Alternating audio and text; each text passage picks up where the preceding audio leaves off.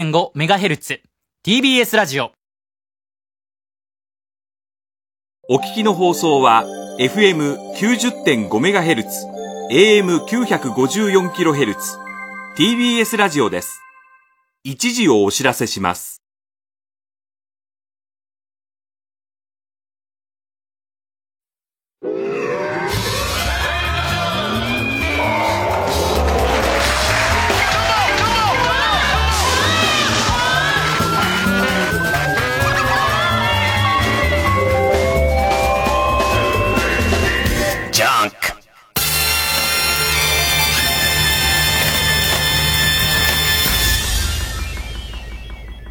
今週気づいたこと。まあ、僕なんか大人なんでね、えー、大河ドラマを楽しみに毎週見てるわけなんですけども。あのさ、世間の人っていうのは、ね、どれぐらい、歴史に関してどれぐらいの水準にあると NHK は見て、その大河ドラマを作ってるのか、もしくは、えー、テレビを大河ドラマに限らず、テレビを作っている人たちっていうのは、えー一般教養として、えー世の中にいる平均的な人は、えー明智光秀とその周りについて、どれぐらい知識を持ってるとされてるのかっていう。えーっと、大河は見てるけれども、一切のネタバレはやめてくれと。ね。まあ、えっ、と、例え話で言うと、その、うちの神さんの篤姫見てた時の伝説で、えー、篤姫の最終回間際に、俺が、徳川義信で、江戸時代って終わりじゃんって言ったら、うちの神さんが、最悪、ネタバレされたわ、みたいな、なった。えーと、このレベルの人は、えー、今からネタバレが起こりますから、えー、耳を塞いでてほしいんですけれども、えっとね、まあ、織田信長を裏切って、で、本能寺にいる織田信長を焼き殺しちゃうんだよね。あの、火炎放射器で。いや、諸説あるよ。普通に火つけただけっていう説と、えーっと、火炎放射器で、熱森を待っている、えー、信長をボーってやった説と、岩谷ホースの不良品を渡した説とか、まあ、諸説ありますけど、諸説ありますけども、まあまあ、焼い、焼いたっていう。で、熱々熱々熱いってね、その、えー、信長、なりましたっていう。で、しかも、それまではすごい大事な家臣だったんだよね。熱々、お前熱いそれにしても、お前熱々お前ってなったっていうのが、まあまあ、世間一般的な常識としては、えー、もうまかり通ってるやつですよね。で、その先のやつなんだけど、Q 様で歴史のクイズが出たわけ。でいて、そのいろんな戦国武将にゆかりの場所の名前を言えみたい問題で、俺に来た問題が、斎藤道さんが死んだところ、何々川っていう問題なの？ね。で、当然答えも出ちゃうじゃん。ヒントも出るから、こと、まず、俺の中では道さんは死んだかどうか全然分かってないから。未だ。未だ別に、どうす、わかんない。ドラマの最後の方で、その、道さんが永遠の命を手に入れる可能性だってあるじゃないですか。ね。で、もう、もはや俺のエンディングで言う道さんは、なんかマムシの道さんだから、マムシの道さんってどれぐらいメジャーなのか知んないけども、マムシの道さんって言われるようなやつだから、マムシ毒から何か抽出したエキスによって、500年の命を約束されているとか、そういうことだったら、今も道さん生きてる可能性あるのに、少なくとも、その問題が出た時点で道さん死ぬって分かっちゃうじゃん。で、しかもその川も俺分かっちゃったから、その、その川にもう道さん今後、もっくんが、その川に近づいてたら、ああ死ぬってなっちゃうじゃん、もう、もう。そういうことでしょ？そういうネタバレを Q 様が平気でしてくるんですよ。で、さらには、その楽屋入ったら、カズレーザーと、えっ、と、えー、宇治原くんがちょっとその問題の反省みたいのしてて、その川で道さんが、まあ、誰に殺されるじゃんみたいな話してんのね。そ、そ、それは、それどれぐらい常識なん？常識な。でもちょっと思ったのは、ちょっと思ったのは、それで、あのー、本当は心の底から、ネタバレしてんじゃねえお前ら後輩のくせにって思、思ったんだけど、全然そこは、大人だから、大人を演じてるから、そ、そうだよね、みたいな。その説強いよね、みたいな。とりあえず言ってみてさ。その説強いよねって言われたらまた、そっちが、え、え、他に説なんかないですけどっていう顔したから、ねえ、なんつ言いながら、ねえまあまあ、ちょっと引っ掛けやってみたけど、みたいな感じにはしてるんですけども、その、誰殺すか分かっちゃってて。で、これもさ、すげえ惨めなのはさ、今俺誰に気遣ってんのかもうよく分かってないじゃん、もうすでに。俺がすげえ低レベルだとすると、世の中のキリンが来るに興味あるような人は全員、斎藤道さんなんかいつどういう風に死んで誰が殺したなんか100も承知ですよっていう。で、その、えー、ガラスの向こうが、の反応なんか全然関係ねえんだよ。だって、お前らキリンが来るに何の興味もねえじゃねえかよ。歴史にもキリンが来るにも何の興味もないじゃんか。ね。だから、歴史得意なやつがこの周りに一人もいないから、今聞いている人、何に俺気使ってんの？そう考えると。俺、俺自体がすげえ低レベルな可能性もって、でもね、えっと、ツイッターで自分のところに来たやつで、僕も歴史がわかんないけど、伊集院さんが言うんで、えー、キリンが来る見ましたっていう。で、僕は伊集院さんの話を聞いてて、斎藤道ドウくん、ドウちゃん、ドウ様の斎藤道さんだと思ってたんだけど、道さんなんですねっていうことですごいびっくりしてる人いたから、少なくともそいつだけは俺より下なはずなんで、あの俺はマムシの道さんまで知ってるし、あの、日本で一番最初に女性用のパンティを見た人は豊臣秀吉って情報まで入ってますから、こっちは。ね、だから、あのー、だからさ、えー、大人の見方はこれなんだって思うと、ね。わ、今すげえ恥ずかしい、すげえ恥ずかしいのが、その、斎藤道さんを殺したのは誰っていうのを分かって見てると、もう3話までの間に、その匂いがしだすのが面白いんだと思うの。結局ここで殺しちゃうじゃんっていうところが、あの、多分もう面白いんだと思う。だその話を聞いてから、1、2、3話のことを思い出すと、なるほど、みたいな。ああ、もうすげえ恥ずかしいわ。1位お前何？のいやいや、今ね、目の前で、ナオメヒアがすげえ驚いてんだけど、ナオメヒアも俺が乱したからっていうんで見てるわけ。俺が乱したっていう理由で見てる程度のやつだから、今のやつに、え、もう出てるやつに殺されるの？ってなってんだけど、お前相手にやってねえんだよで、その、ね、興味ねえんだから、もともと。だから、なんつったらいいのかな今、この、この気持ち悪い感じは、誰をかばってんのって、お前。お前みたいなお味噌、お味噌が、誰を、かば、かばって 誰ターゲットに気を使ってんだっていう話もちょっとなってんだけど、あ、そういう、その、見方なのっていう。もとも多分こういう、それこそ先週言ってた歴史好きの切り方通るの見方は、まあこうなっちゃうわけで、このあたりから徐々にこうなってきてるみたいなことが、多分もう楽しめんだ。だって、その前座ってるナオメヒアも、俺が見たから見始めてんだ。見始めてて、でいて、まさかのこの二人でキリンが来るの会話をしてんだけど、これがもう全然噛み合わねえから、あの変な帽子のやつ殺されたじゃないですか、みたいな話だから。変な、何の帽子、いるじゃない変な帽子被ってるやつ急に毒飲んで死んだじゃないですか。え、変な帽子ってほら、あの、えっと、あの帽子だけ、う、海の水面から出して、ジョーズのテーマに乗って出てきたら、サメかなと思ったら、クゲでしたみたいな帽子のやついたじゃないですか。いたなんかいたみたいな。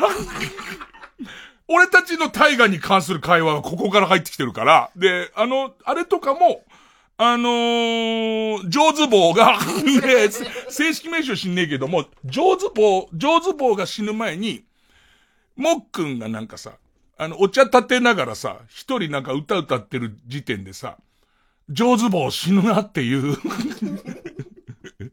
上手棒って、えっ、ー、と、上の手に坊主の棒で上手棒現在みたい人だと思ってるかもしれませんけど、上手はサメの上手ですからね。JWZWS ですからね。えっと、あいつなんだっけ、トキ、トキ、なんか、時なんかですよ。えっ、と、時、時より、よりずみ。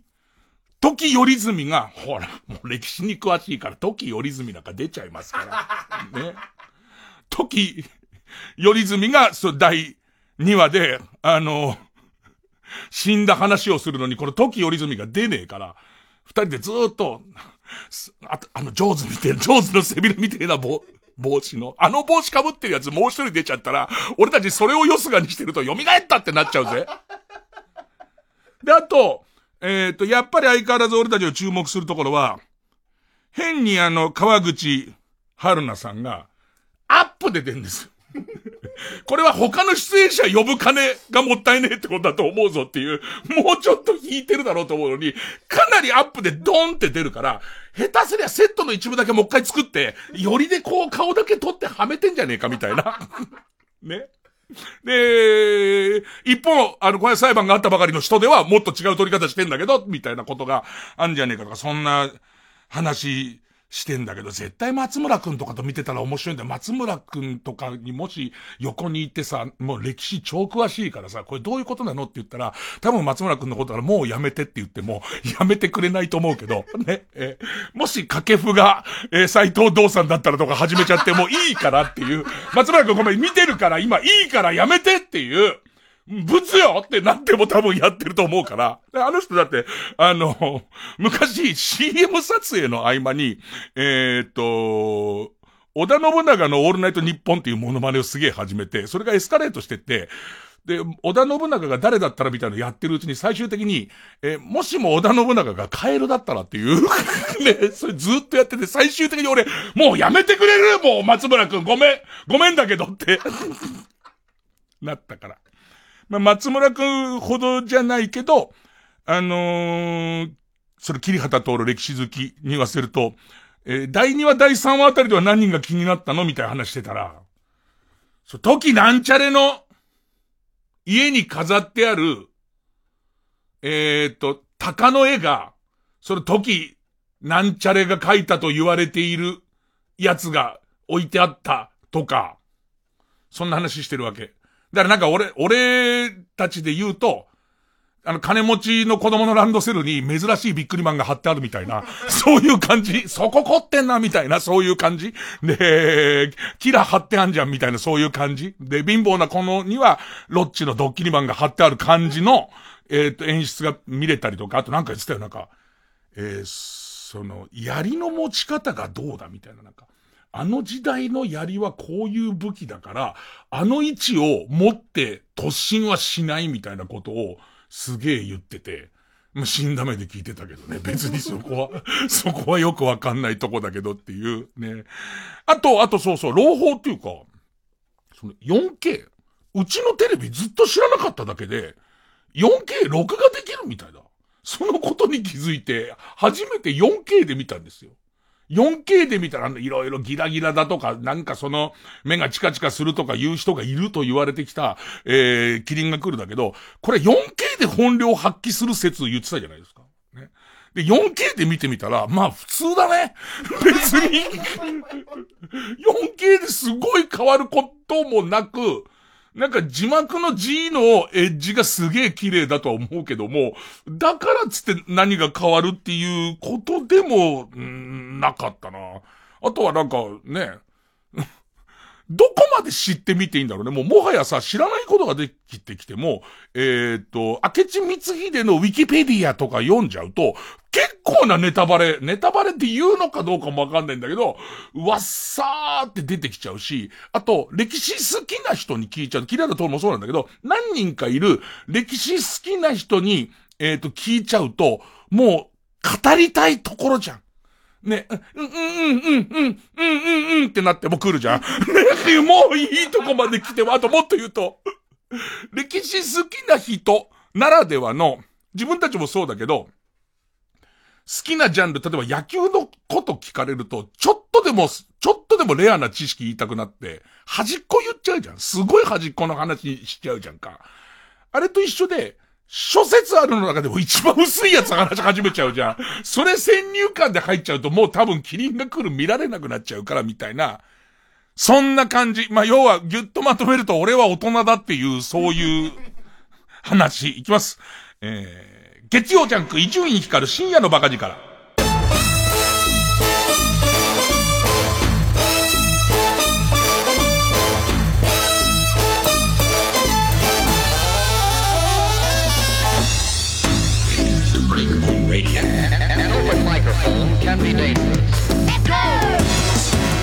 いやー、まあそんなですよ。そんな、その。でも、キリンが来るを見たことで、うちのテレビの宝の持ち腐れ部分みたいな、なんか、えっ、ー、と、ずっと全録してんだけど、全録してる間に 4K も撮っちゃうと、えー、その時間帯はテレビが見られなくなるみたいな、なんかまあその、さらなる裏番組は見られませんみたいないろんな注意書きはあったものの、4K でも撮れることに気づき、でもやっぱ撮れるっていうことは、なんかもう後でいいやみたいにちょっとなっちゃって、なんか変な感じで、いつまでこの俺の中での、ちゃんとキリンが来るまで持つのかどうかは全然わかんないんですけども、多分キリンがいきなりは来ないですから、最初にオットセイとかが来ると思うんですよ。でいて、一旦カモノハシとかも来ると思うんで、とりあえずまあ、とりあえず何か珍しい動物が出るまでは、少し待ってみようとは思ってはいるんですけどね。あとはね、自分の悪ふざけが過ぎるなと思い始めたのが、あの、スターウォーズの件なんですけど、まあ、スターウォーズの一番新しいルークス・スカイウォーカーの夜明けを見るために、えー、中学生の時に2作目の帝国の逆襲を見て以来、ずっと溜まってたスターウォーズシリーズを、残り6作、えー、全部で8作、一気に見ました。一気にもう、えー、合宿のごとく、ブワーって見て、もういよいよ、えー、スカイウォーカーの夜明けを残すのみっていう。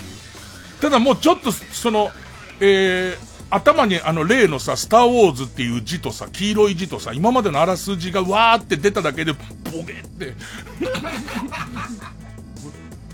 焦げろ出るぐらいもう、もうなんていうの、その1年のスターウォーズ見て、その後新作まで何年かあるじゃん。あの後にデトックスしてくから、みんなスターウォーズ見れるけど、もう致死量を超えちゃってるわけ、その、人が3日で見るスターウォーズの、1月で見るスターウォーズの量が、もうすごいくなっちゃってるから、もうちょっとゲボ出るぐらいになっちゃって、で、えっと、実際先週の段階で、番組前に、ナインを、スカイウォーカーの夜明けを見てくるって言い残して出たものの、結局、テリー・ギリアムの、えー、ドンキホーテを見て帰ってきましたギャグ。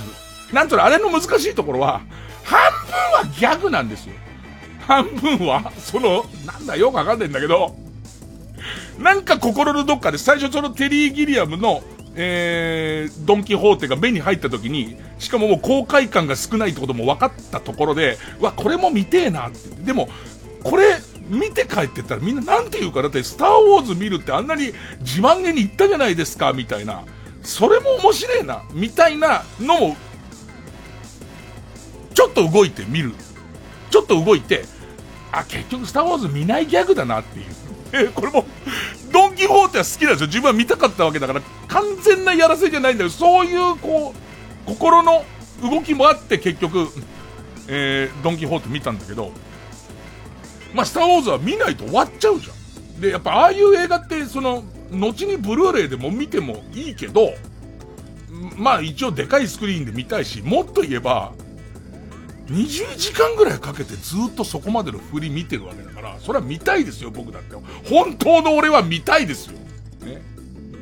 ほいで、じゃあスターウォーズ見に行こうと思って木曜日に、えっ、ー、と、神さんに車で俺スターウォーズ見に行くから映画館連れてってくれって言ったら、えー、で、これ神さんがなんか反抗してきたら、じゃあ見ねえよみたいな、結局見れねえギャグでもいいやと思ったら、神さんが連れてってくれさ、いいよいいよって言われてすぐ連れてってくれるんだけど、えっ、と、車乗ってる中で、いや、私もちょうど、アナ雪の2を見ようと思ってたからって言われて、同じ映画館でアナ雪の2やってて、アナ雪の2を見ようと思ってたからって言われて、じゃあ俺もそれ行こうかなっていう、ちょっと、ちょ、なんぞ悪ふざけが過ぎるんだけど、わかりますよ、それ悪ふざけすぎるんだけど、アナ雪2見ちゃおうってことになって、アナ雪全然ハマってないの、こっち。アナ雪見たの。アナ雪も、なんかカミさんに誘われて見たんだけど、なんかその、ありのままで自由に生きんのは結構だけども、お前がありのままに生きたおかげで、割とその周りフォローをするような人生を送ってきましたよ、私はっていう、ありのままに何かやったおかげで、えー、っと、こっちはよりありのままにはできないみたいな役回りの人なんで、みたいな感じになって、で、しかもそのアナ雪期間みたいのを、えー、ここで、その、ちょっとしたら、純粋にアナ雪見てるやつなんて、この番組なんか聞かなきゃいいじゃん、どうやったって。ね。アナ雪と被る要素一個もないですから、この番組の中に。ね。で言ったらなんかその、心の汚れてる人間には、アナ雪はわからねえみたいなことすげえ怒られた。で、そのアナ雪2を見てやろうと思って見て、でも、もう面白かった。アナ雪2。アナ雪2。アナ雪2のすごく面白かったところは、まずね、声変わりかな？オラフの声が違う。ね、で、オラフの声が違う。ああごめん。アナ雪の軽いネタバレ。アナ雪の軽いネタ。アナ雪2をすごい楽しみにしてるのに、今まで見てなくて、俺の話でネタバレだ、うんぬんって騒ぐ人いる？その人いる？いいよね、軽いやつだよ。その結果どうなるかは、もう、あの、言いませんけども、途中で俺が、すげえなーと思ったシーンは、オラフ、雪だるまのオラフが、えっと、体からいっぱい白い粉を出して、みんなの前から姿を消すっていう。ね、白い粉で、オラフがみんなの前からいなくなっちゃうんだっつって、ずーっとオラフのいないオラフいないんですよ。みんなと一緒にやってきた、みんなと仲良く、あんなに仲良くしてたムードメーカーが、体中から、まあ、粉雪なんですけど、白い粉って言い方はまたちょっと違いますけど、なんか元の粉雪に戻ってくみたいな、全部の粉を体から出し切って消えていくんですよ。はあ、オラフにはもう会えないのかなと思ってたら、最後に綺麗になったオラフが戻ってくるんですよ。予言だよね。もう完全な、昨日の、昨日のホットニュースの予言が、その、えー、アナ雪2の中に入ってるってことに、すげえびっくり私はしましたけどね。えー、一旦曲に逃げましょうということですね。お調子に乗ったからでしょうね、これはね。悪ふざけが過ぎるってことですね。えー、トリコで真っ黒。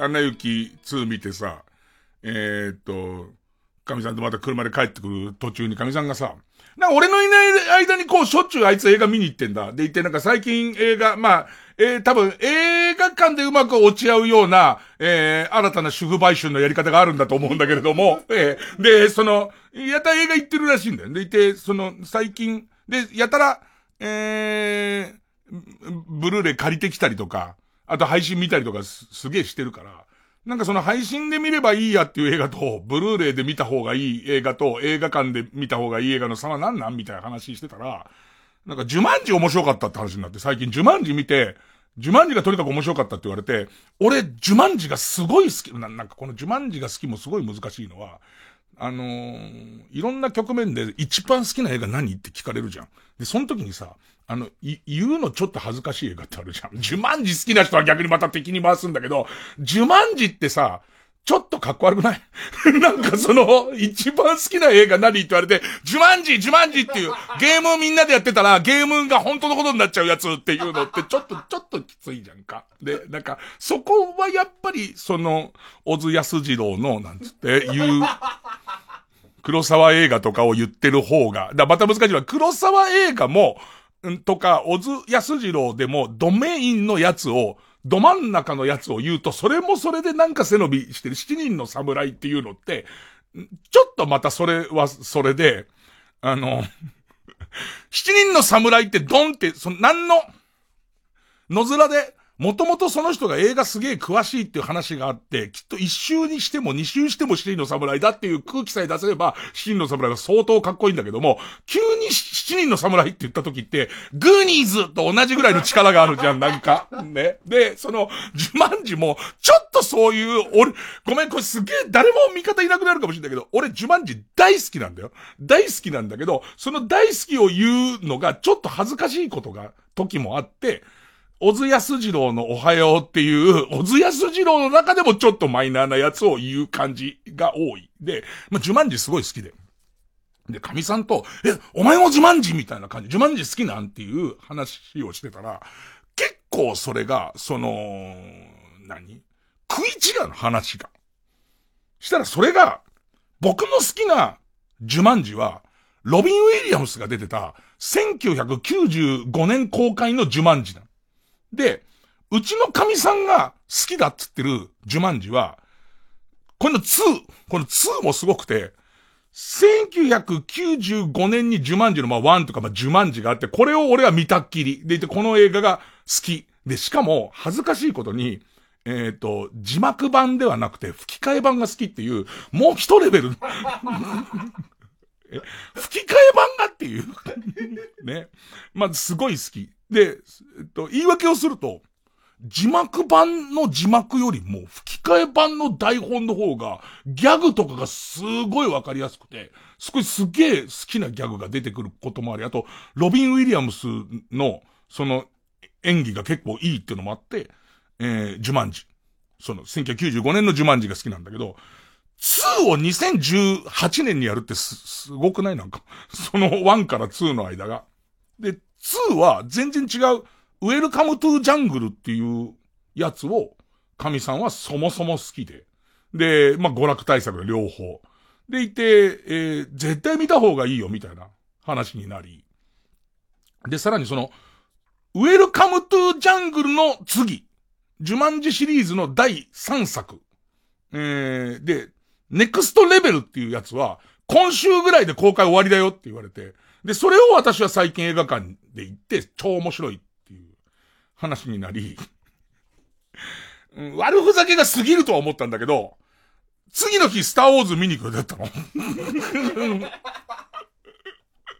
次の日、お台場のフジテレビで仕事で、しかも昼過ぎから始まるから、えっ、ー、と、スターウォーズを見てから行くっていう風になってたんだけど、自慢時やってんだよ、同じとこで。で、しかも、神さんに、ジュマンジの、その、これもさ、いびつなさ、1995年に1作目じゃん。2作目が2018年で、3作目が2020年って、何、何その感じ？って、うーん、トトンみたいな、なんあ便秘のうんこが出た後みたいな感じの、えっ、と、連続ジュマンジになってるらしいの。で、またそれも、え、じゃあ明日、ジュマンジ見に行くって言って。ね、俺、え、スターウォーズは？ジュマンジ見に行くってなって、したら今度カミさんからまさかの、今度のジュマンジは、えー、前のウェルカムトゥジャングル見てないと全然意味わかんないよって言われて。で、そ、その日の夜配信で、ウェルカムトゥジャングル見て。してすげえ面白いの。えっ、ー、と、新しいジュマンジ。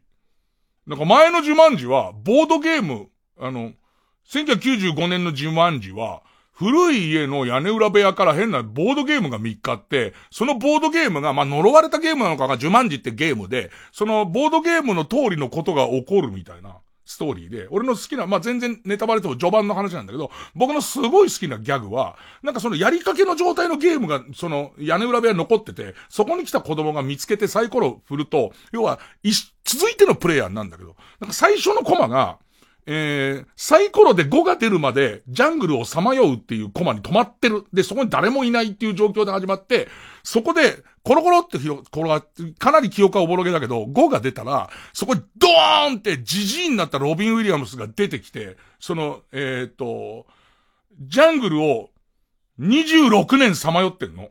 こいつ26年前にゲームをやってた人なの。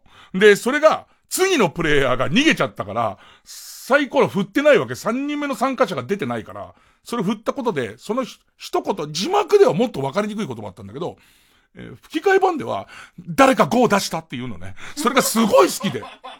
で、そのゲーム、そのゲームが続いていく話なんだけど。で、その、2018年版のウェルカムトゥジャングルは、えっと、オープニングのシーンで、その古いゲームが、なぜか勝手に進化してテレビゲームになっちゃうみたいなとこから始まるんだ。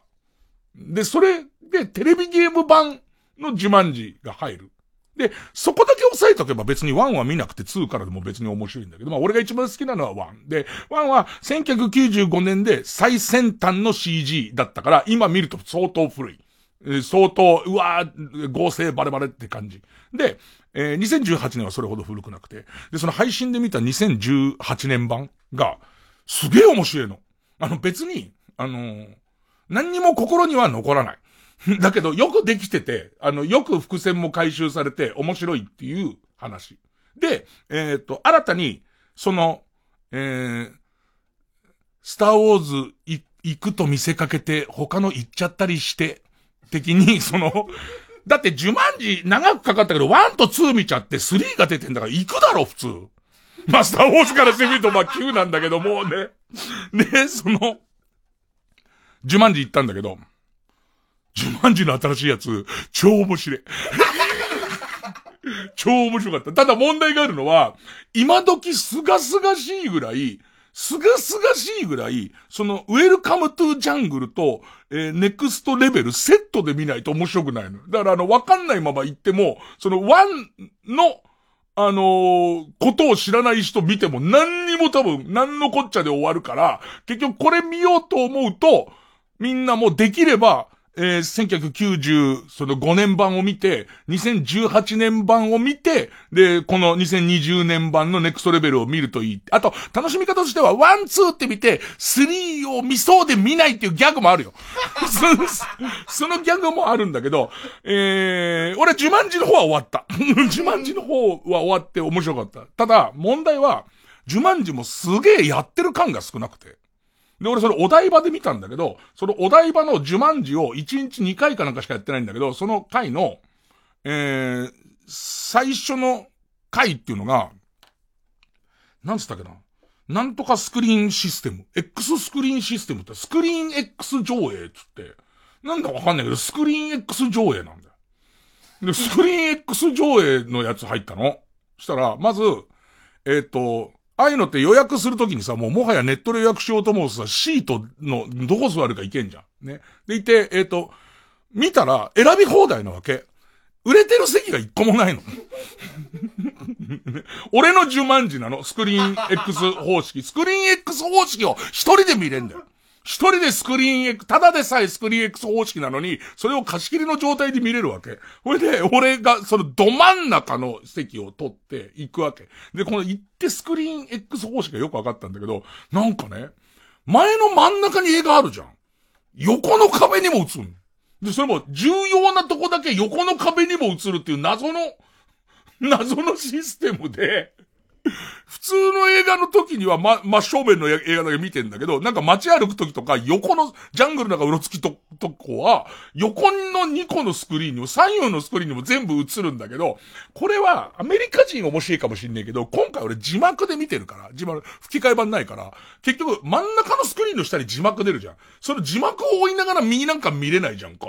だから、あんま、その、なんか、なんか、いいってなる。いいってなる。あの、その、何か起こってそうなことだけはわかるから、いいってなるから、あの、無駄。すげえ、スクリーン X システム無駄なのと、びっくりしたのは、合計で結果3人しか見てないね。もう2人しか来てないんだけど、もう2人がびっちり俺の後ろに座ってんの。1人が後ろに、だから全員3人バラバラの人なんだよ。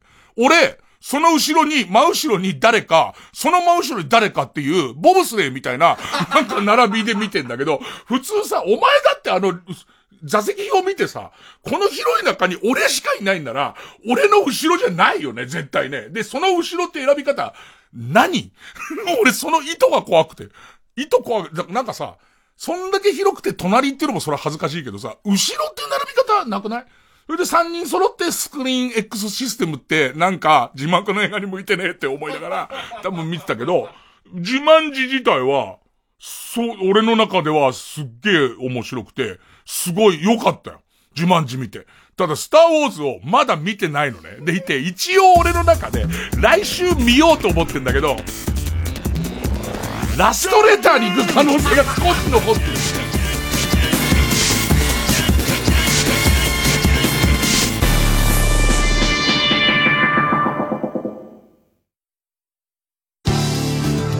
TBS ラジオジャンク。この時間は小学館中外製薬積水ハウス不動産東京神奈川賃貸営業部マルハニチロ伊藤園ホテルズ。他各社の提供でお送りします。ドロヘドロの林田球最新作大ダーク。全ての宇宙人から命を狙われる少年は襲い来る敵たちを片っ端からぶっ倒す。大宇宙を旅する少年の行き着く先は大ダークコミックス1巻発売中。小学館。学生さんは中外製薬を受けるために上京したんですか？はい鹿児島から。鹿児島か。はい。あそこはいいところだ。い行ったことあるんですか？あるような。ないような。あ行ってないかもしれないですね。学生さんは行ったことありますか？はい、地元でございます。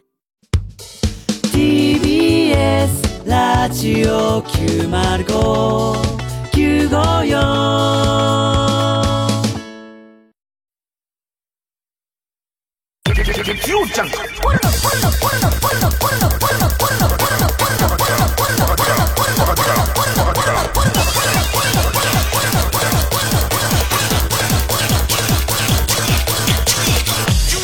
深夜のバカ力。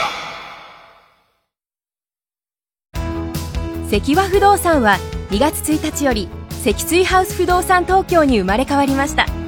ただし社名が変わってもやることは変わりません。引き続きあなたのお部屋探しパートナーとしてバックアップいたします。神奈川でのお部屋探しはぜひ積水ハウス不動産東京へ。座礁したマルフカニッチーロの船を助けたのは伝説の船乗りバリューチェーン世界を股にかける男が知るゴールデンフィッシュルートとは。次回「パイレーツマルハニッチーロ」ベーリング界の美味しい魚よ。荒波を越えて届け。俺の船も使ってください。マルハニチロ。TBS ラジオ主催。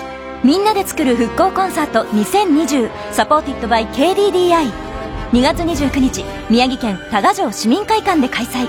仙台フィルと藤沢乗正が夢の共演。チケット好評販売中です詳しくは TBS ラジオホームページイベント情報をチェック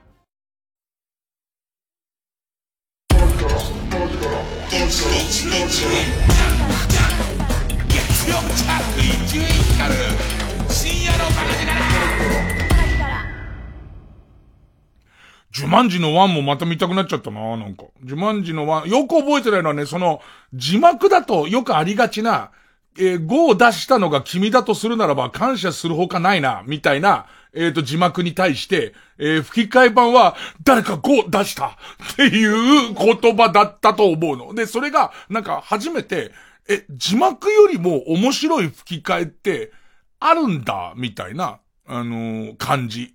で、すげえ感動したのを覚えてんだけど、でも別にその、えっ、と、全然見てない人からすると、えー、まあ、2にあたる、それ、ウェルカムトゥジャングル、オープニングのあの変な汚いゲーム何みたいなことになるだけで、それは別に取っといていいんだって思っちゃえば別に、ウェルカムトゥジャングルから見ても大丈夫っていう感じ。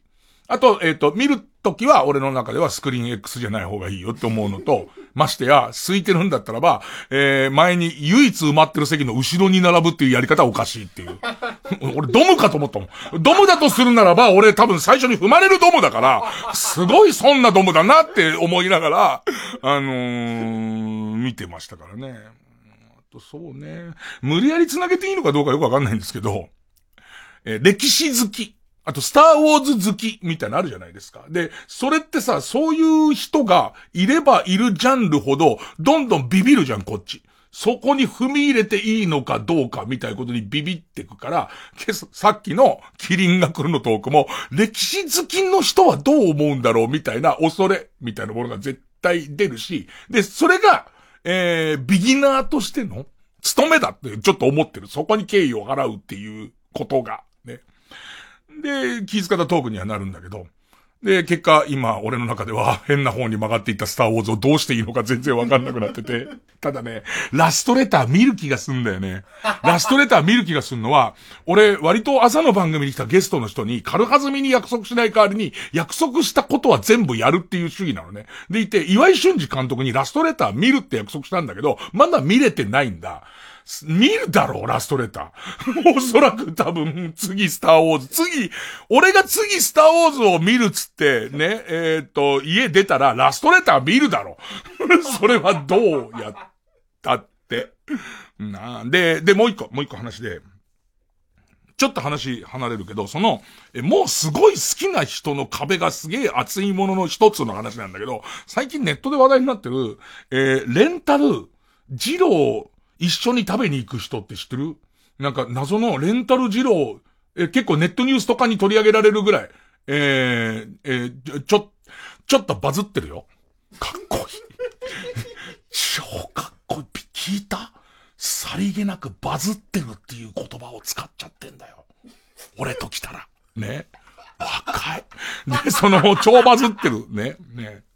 超バズってんだけども、ナウインだけど、超ナウインだけど、ね、鬼ナウインだけれども、で、その、えー、チュベロベストンボストンソンなんだけど、一回も使われてねえよ、世の中で。で、えーっと、あのーまあまあ、それが評判なんだけど、レンタル児童一緒に食べに行く人は、なんかちょっとそのレンタル何もしない人みたいなのあったじゃんか。あれにちょっと近いやつで、えーっと、ツイッターで、えーっと、自分を誘ってくれたら一緒に二郎食べに行きますと。ラーメン二郎の二郎を食べに行きますっていうね。で、一緒に食べに行きましょうっていうね。えー、やつ。で、なんか、そこを見ると、一人で入りにくいとか、二郎のルールがわかんない人にも、えっ、と、不安なく教えてあげますよ、みたいことが書いてあって、電車賃さえ出してくれれば、二郎食べるお金は自分でもいいですし、みたいな、企画としてはすげえ面白いじゃん。企画としてはすげえ面白いんだけど、この二郎、俺ラーメン二郎一回も行ったことない。一回も行ったことない。一回も行ったことないんだけど、なんか、ラーメン二郎って怖いらしいっていう壁みたいなものの立ち方すごくね、そのラーメン二郎に全然物のわかんない人が言ったら怒られるみたいな、なんかあんでしょ？こっちだって何度か頭の中でシミュレーションして、えっと、マシマシでお願いしますみたいなね。そのなんかマシマシでしょ？なんか野菜マシマシのなんかね、油ギトギトのみたいな、なんかある、あるでしょ？なんか、ね、乳首クリクリのみたいのを言うんでしょ？ねね、乳首、乳骨ペロペロのみたいな、乳骨クリクリの乳首ペロペロですか？どっちですか？なんて言われて、帰れって言われて。なんかそんなとこでしょ？二郎って。で、その話をすごい、みんなに聞いちゃうから、あの、怖くなっちゃって。で、それが大げさなのかどうかもわかんない。言ってねえから。言ったら、それは実は大げさで、そんなことあるわけ、都市伝説ですよ、なのかもしれないし、本当に怖えかもしれないじゃん。なんか俺が逆に言うと背伸びして野菜マシマシって言ったら最後もう、えーかラーメンは食べられない。表で、あの、えー粉砕骨折した恥骨をもうどうすることもできなくなりながら、ね、カバネを晒すことになるかもしれないけど、むしろネットニュースの方は、えーっと、小さめに言ってて、本当の二郎の方が超怖い可能性もあるじゃん。全然二郎とか行ってないわけ。で、そもそもラーメンだってすごい好きなわけじゃないから、ラーメン普通の温度だから、あと、威張ってる食べ物屋さんが嫌いだから、その二郎威張ってんじゃねえかっていう恐れと、あと周りの人にすげえ怒られんじゃねえか説がすごい強すぎて、いけてないの。一方、竹内かなえアナウンサー。竹内かなえアナウンサー、主婦、女性アナウンサー、二郎すっげえ好きで行くらしいのよ。で、なんか竹内かなえの恥骨が粉砕骨折してる感じはしないの。いつも普通に元気に歩いてくるから、全然大丈夫だし、何かその怒られた形跡はないから、いけんじゃねえかなこれ結構いけんじゃねえかなと思うんだけど、じゃあ二郎についてなんかこう人に聞くと、若手とかに聞くと、だったら、二郎インスパイア系のなんとかって店がいいんじゃないですかつって、二郎と味は一緒なんだけど優しいっていうのね。そこでよくねね、そこでよくね？だけど、まあ、これは二郎ファンからしてみると、極めて似ているかっていうことなのか、二郎ファンがマゾなのかは、俺にはもう全然わからない中で、今回もうレンタル二郎一緒に食べに行く人っていうことが成立すんなら、そんな初心者はダメなのっていう。そこまで初心、レンタル、見ず知らずの人にお願いして、一緒に行ってもらわないと不安を抱くぐらいのところなのってことになっちゃうじゃんか。だからもうその、二郎のハードルすげえ高いよね。で、もう一番今近いとこはその竹内かなアナウンサーにちょっと一緒についてってっていうのが一番早いんだけど、でもなんかそこで歩いてるさなか、いつもあの明るい竹内かなえが暗い目をしながら、私と二郎っていう暗い過去の話をし始めたら、どうする？背中にハンダゴテで彫られた二郎っていう字が、実はこれを彫られたのはっていう、私が油増し増しと言ったからっていう、それ言ったらそれされちゃうんだってなっちゃうと、もう余計怖くて、今俺の中での二郎がすげえ、二郎すげえ怖い。渡辺二郎さんと友達だっただけで、もう芸能界にいない人とかいるからね。そうやって考えると、もう超怖い超怖いよ俺ジャンク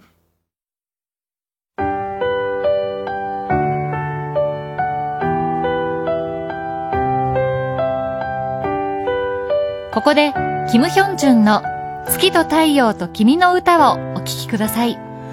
孤独に怯えてた。一人きりさまよう。ように乾いた唇が。口ずさんだ歌は。ぎこちなくて沈んだ夜冷めた風。僕をかすめてこぼれる白いため息。空に広がる。景色が奏でる。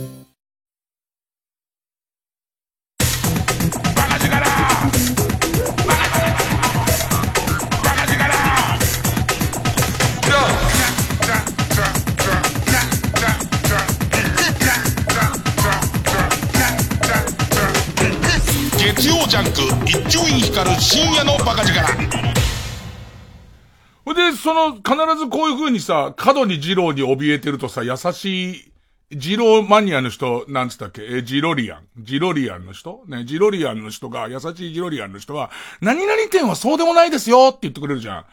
じゃあ、他のお店はそうなんじゃんっていう、うかつにその何々って、あと、そうでもないって何っていう、そそうでもない。俺の中ではもう、うかつなこと言ったら、恥骨砕かれるとこまで行っちゃってんだよ。そうでもないっていう人は乳首ちぎるぐらいはすんだろ。そんなの、そのそうでもない自体は。で、何々点はそうだって言われちゃうと、その、そう、そうじゃない点は、もう明らかに恥骨は砕くじゃん。まあ、マストで砕くじゃん。るなりもういらっしゃいの挨拶代わりに恥骨砕くじゃん、そんな店。ほんと、そうなっちゃうとそこまでして食べたいものではないってなっちゃうよね。で、そうするとおそらく、二郎を食べずに暮らしていくんだろうなっていう気がちょっとしてますけどね。えー、あとは、出た。ドラクエウォークの新しい楽しみ方思いついた。新しい楽しみ方。えっと、えー、いつも一人旅で行ってんだけど、久々に、えー、お天気のゴー君っていう、ま、まあ、えー、体、体力男ですよ。えー、体力男。えー、もともと、えー、高校生の時に、柔道の、えー、都の2位かな。都の2位。1位が、えー、内芝。内芝。で、2位が、ゴー君。みたいな。まあ、体力自慢。連れてって、えっと、行きたかったのが、東京都のまだ行ってない高尾山。高尾山の頂上に1個、えっ、と、ポイントがありますと。で、それから、埼玉系をまだ一切行ってないんで、埼玉県でメットライフドーム、えー、西武ドーム、ね。メットライフドーム、西武球場前ってのも困ったもんだよな。じゃあ、メットライフドームじゃねえじゃんって話だけど。ね、で、えー、そこからと長瀞ってあの、長瀞のなんとか公園っていうところであって、で、最後が、えー、越谷のイオンレイクタウンってあの、その全部で5つ、5つを回りたいのね。で、それを最初から例のナビタイムに全部打ち込むわけ。えっ、ー、と、ゴー君の自宅が江戸川区の方なんだけど、えー、江戸川区のそのゴー君の自宅から、えー、最初の目的地が高尾山の山頂で、で、その次の目的地がメットライフドームで、その次の目的地が、えー、っと、長瀞。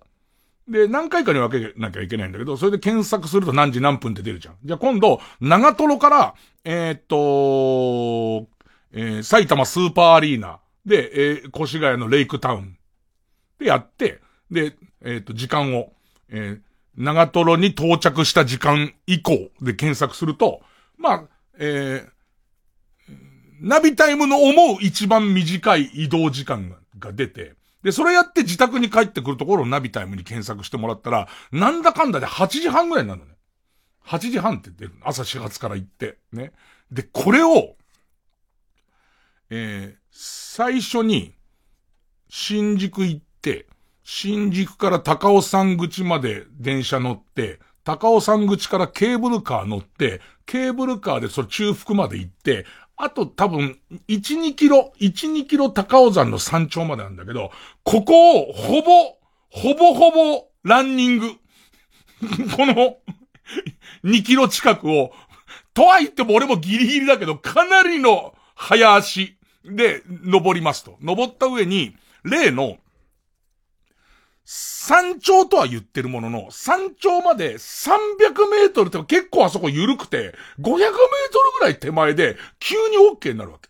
で、急にその、OK になるから、その OK のボタン押して、で、ちょっとめんどくさいのは、今まであんま触れてなかったけど、えー、そのチェックポイントを触ると、クエスト解放ってなるね。解放ってなると、そっからもう一回、えっ、と、戻り道で、えー、っと、チェックポイント僕設定して、それをクリアするとお土産がもらえるちょっと複雑なシステムあるんだけど、まあ、えっと、行って、ここで解放になったっったらもう帰り道のところにまたもう一個自分でゴールを設定して、えー、お土産をゲットするっていう形でいて、ここほぼダッシュだから、ナビタイムはゆっくり歩くっていうことで作ってるんで、ほぼダッシュだと時間が結構負けるの。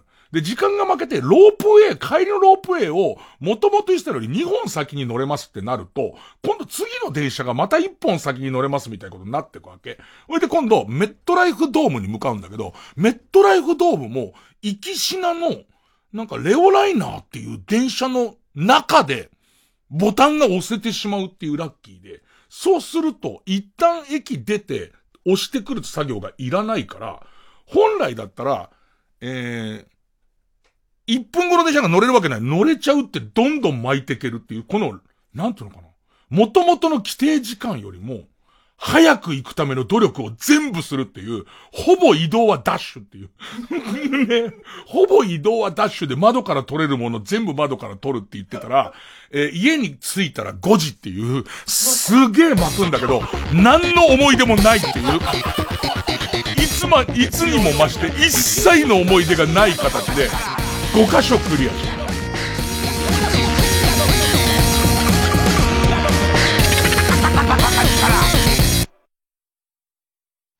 松田くん、もしよかったら、私と温泉行かない？え、いきなり？よ、よ、喜んで。よっしゃーこれで5人目 !5 人目？仲間が増えればどんどんお得。伊藤園ホテルズの学割プラン。いい湯加減、旅加減、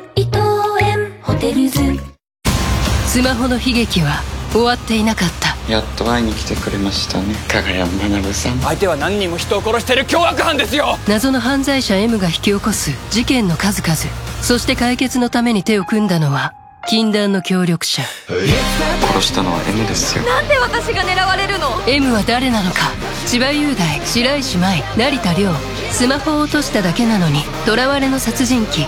2月21日公開。みのり実はさ TBS ラジオジャンクこの時間は小学館中外製薬積水ハウス不動産東京神奈川賃貸営業部マルハニチロ伊藤園ホテルズ他各社の提供でお送りしました。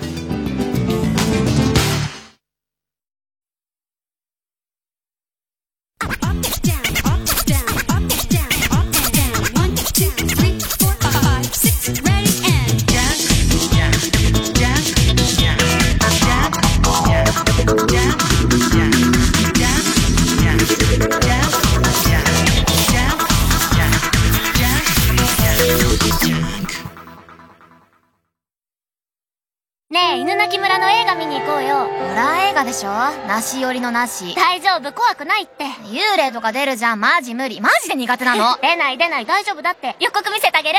いいいい、マジでやめて。ほら、ほら見てやめて見てやめてやめやだうわもうほんとやめてよ 映画犬鳴村、2月7日公開。もういい。ごめん。なんで先に言ってくれなかったの？信じられない。彼女とはもう別れるつもりだったんだ。違うわよ中古車なのに、プレミアの故障保証に入ってないなんて。信じられない。中古車買うときはプレミアの故障保証も一緒に。車両保険ではカバーできない故障に対応。プレミア。セッション22小木栄一です。南部ひろみです。崎山俊也です。セッション22のスピンオフプログラムがスマホ用音声配信アプリ耳タブでスタートしました。名付けて崎山俊也南部ひろみの大人の社会科見学。第1弾は埼玉県のわび西川口編です開店したばっかりのお店が本当だこれは炭火すいません。何の店なんでしょう。どうも開店したばっかりしてもカエルって文字が見えるんですけど。あれカエルですよね。虫辺に土二つですよね、う。ん、これはまだ謎です。だって祝開店って書いてますよ。メニュー見ましょう。あ本当にカエルかも。カエルの絵が描いてある佐山さん。本当だ音声配信アプリ耳タブは数字の3を2つにアルファベットで TAB と書いて耳タブ。スマホ片手に同じコースを歩くのもおすすめ。崎山俊也南部ひろみの大人の社会科見学。ぜひ聞いてください。荻上式セッション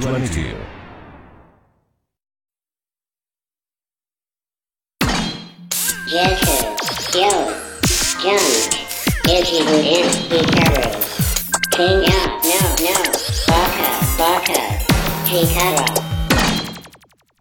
もうだから、その、ゴーくんは、お天気のゴーくんはドラクエウォークやってないんで。ドラクエウォークをやってないから、俺にガッツを与えてくれる人だから、でももうすごいですよ、その、タイムを縮めるっていう分かりやすい目標が彼にはありますんで、なんかその、えー、例えばその西武ドーム前で、降りて、もう目の前が西武球場なんだけど、目の前西武球場なんだけど、改札一度出ますと、改札一度出て西武球場にタッチしてダッシュで戻ってきますって話をしてんだけど、ゴー君はここにいてくれと、俺の荷物を持って改札内にいて乗り換えを待っててくれと、少しでも荷物を軽くしないと走れないから、で、えっ、ー、と、ゴー君が代わりに押すのは違う。これは俺のドラクエウォークだからダメだけど、ゴー君はここで俺のいち早い期間を祈っててくれっていう。で、えっ、ー、とえー、全部そのスタンバイの用意をしてるんだけども、実際は、あれ、行かなくて押せたってなって、そのまま、早いの乗ってくシステムだね。で、一番すごかったのは、長瀞で、長瀞は、駅から300メートルぐらい離れたところに、その長瀞なんとか自然公園ってのがあって、そこがチェックポイントだってなってるわけ。で、えー、っと、長瀞まで遠いですよ。埼玉住んでる人わかると思いますけども、えー、っと、えー、高尾山から西武ドーム寄って長瀞行くっていう旅が相当長いんですよ。すごい長いんですよ。で、この長瀞なんか行く電車はそんなにこう何本も通ってないから、一旦降りて長瀞のそのタッチして戻ってきてみたいなことをやると結構な時間、うん、次の電車で待たなきゃいけないのに、この300メートルも多分今までのドラクエの中で一番大雑把だと思うけど、まさかの乗ってた電車の中から取れて。で、そうすると降りなくて、そのまま熊谷まで抜けちゃって、熊谷から、えー、今度レイクタウンを目指しますって言うと、全然そこでショートカットできるんだ。で、そんなことやってて、レイクタウンは、越谷レイクタウン駅ってとこにあるの。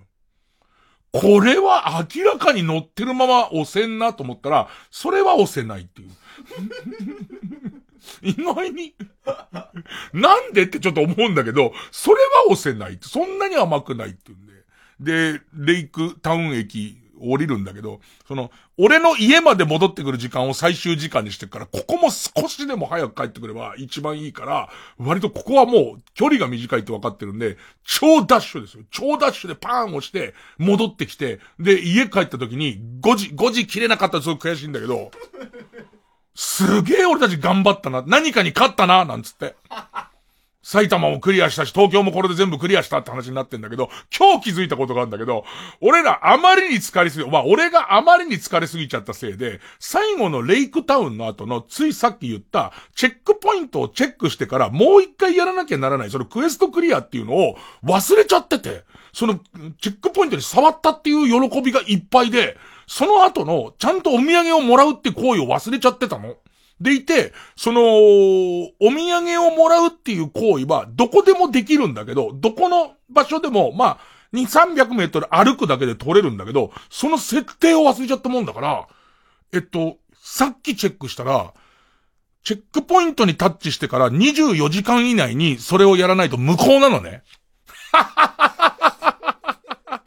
おかしいね。さあ、えー、そんな曲ですね。えー、羊文学で人間だった。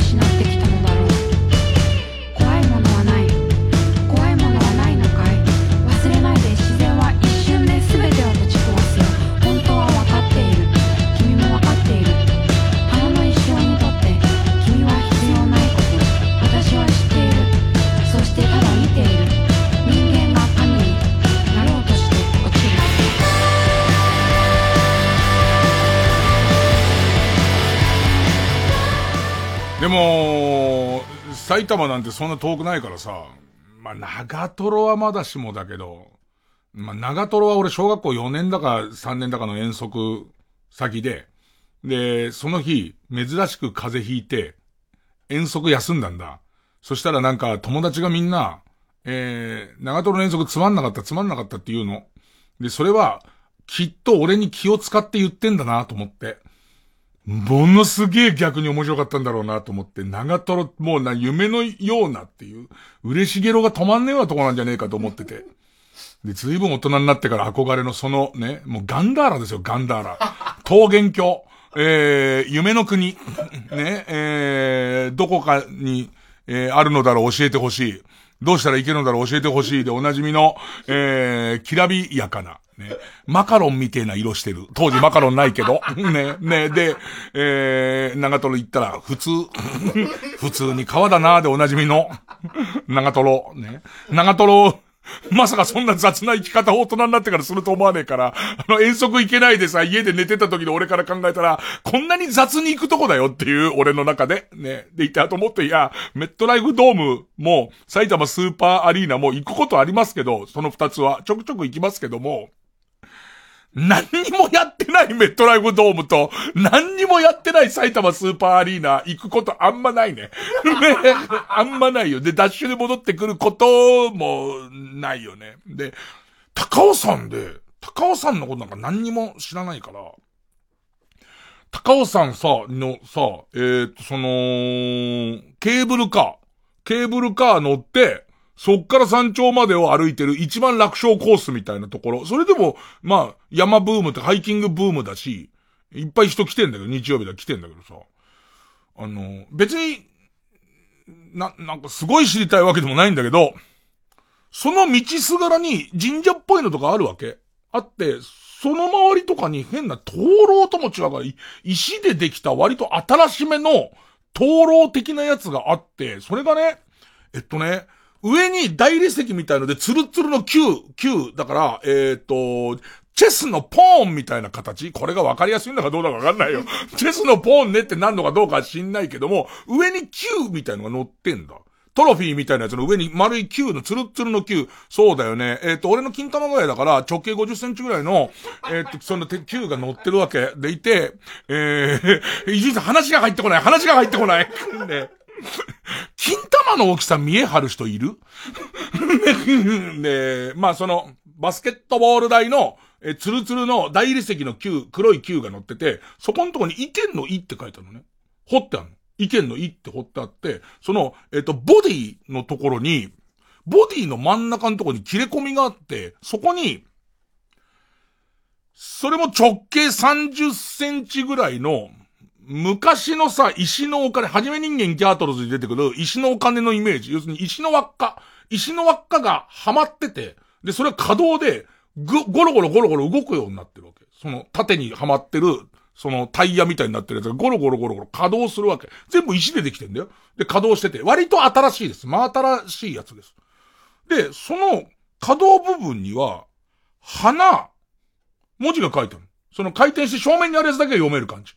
鼻、舌、あと意見の意もあるんだよね。その上に書いてあるの。意見の意もあった後、目と、えっ、ー、と、ボディの身、身長の芯と耳かながあって、で、下には赤い文字で、その、ボディの一番下には赤い文字で、それ動かないところに、六根正常って書いてあるのかな六根、六、六、お、お母さんうちは子沢山だから五人兄弟だよね。正確には6だけどね。の6。ね、それと、えっ、ー、と、コンは断根のコンです。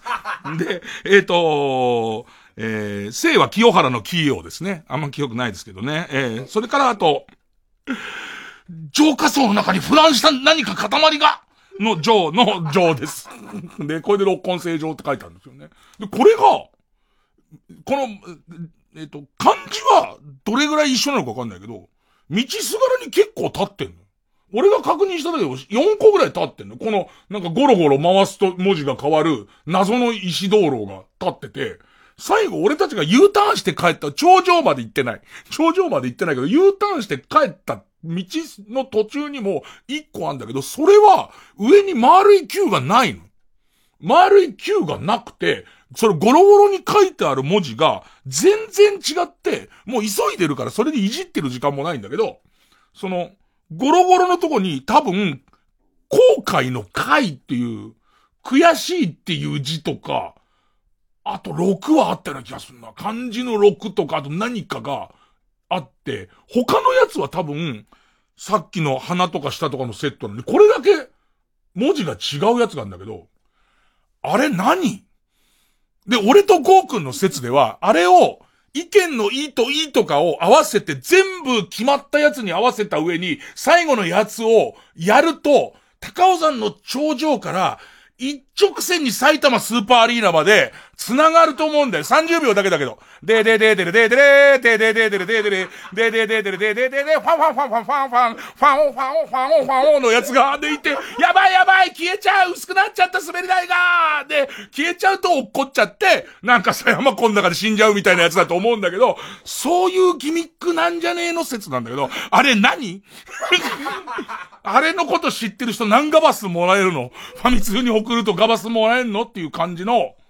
なんか謎、謎のもの。ただ問題はこういう、あれ何なのって聞いてるときは、そんなに俺知りたくないっていう。知ったらもう楽しくないから、別に知りたくはないんだけど、だって調べりゃ出んじゃん、絶対。調べりゃ出るから、今、なんかわかんないけど、えー、っと、僕、僕の時は一個だけ、合わせ損なったせいで、えー、売店のおばさんが死にましたとか言われても、その、そんなこと知っちゃうと怖くて言われないから、まあいいんだけど、でも、そんなんあったよ、そんなんあった。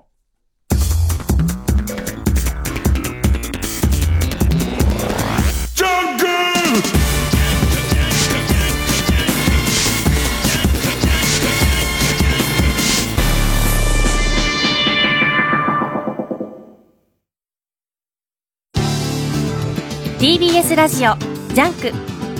この時間は小学館中外製薬積水ハウス不動産東京神奈川賃貸営業部。マルハニチロ伊藤園ホテルズ。他各社の提供でお送りします。江戸時代初期傍若無人な徳川幕府に立ち向かった若き侍佐々木壮太。本人は知らないが徳川家康の落とし子だった。武田鉄矢さん上戸彩さん絶賛の時代活劇漫画「小山優颯太の国」コミックス発売中小学館。アクション月曜担当工藤官九郎です。高坂理香です。ラジオエキスポの中で2月10日月曜日。工藤さんに言ってもしょうがないんですけど TBS アナウンサー編をやります。はい。放送では言えない愚痴を言ってくれるアナウンサーを鋭意ブッキング中。放送の裏側を暴いていきますラジオエキスポ TBS ラジオ万博2020 2月10日11日パシフィコ横浜で開催。詳しくはラジオエキスポオフィシャルサイトをチェック。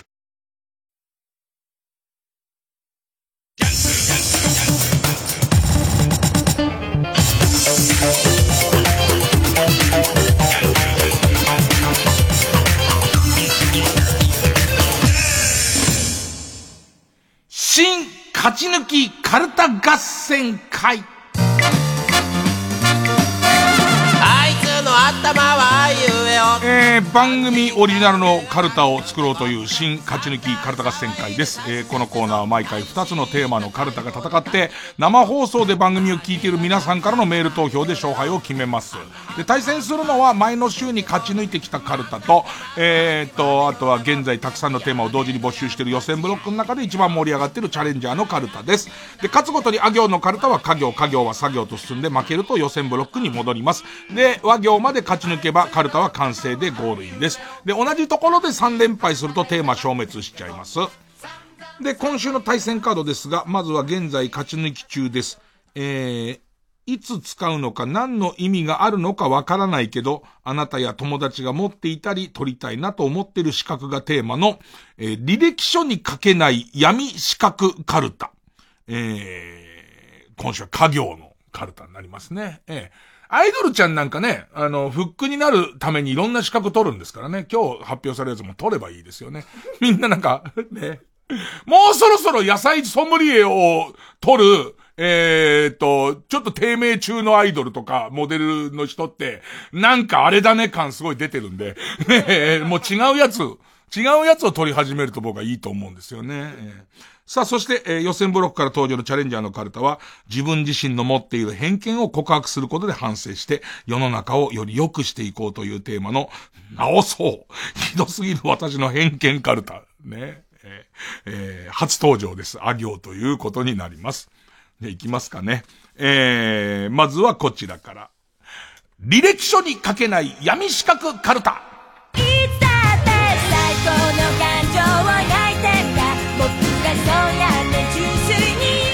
家業ですよね。ペンネーム伊勢原の熊ままか。火事の現場に誰よりも早く駆けつけることができる不審火キャッチャー。この資格はね、アイドルだとね、えー、熊襟が持ってましたよね。アイドルじゃないんですか。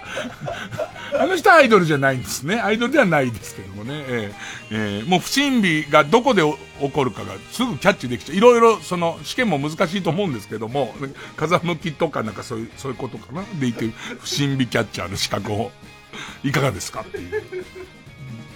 ペンネームウルトラマンキダ太郎か。菓子折りのレベルと土下座の回数を、こちら側のミスの度合いや、得意先の激怒度で調整し、許してくれる感じにプロデュースする、謝罪コーディネーター。いいよね。謝罪コーディネーターなんですよ。ね。ここはトラヤの羊羹いらないんじゃねえかっていう感じの ね。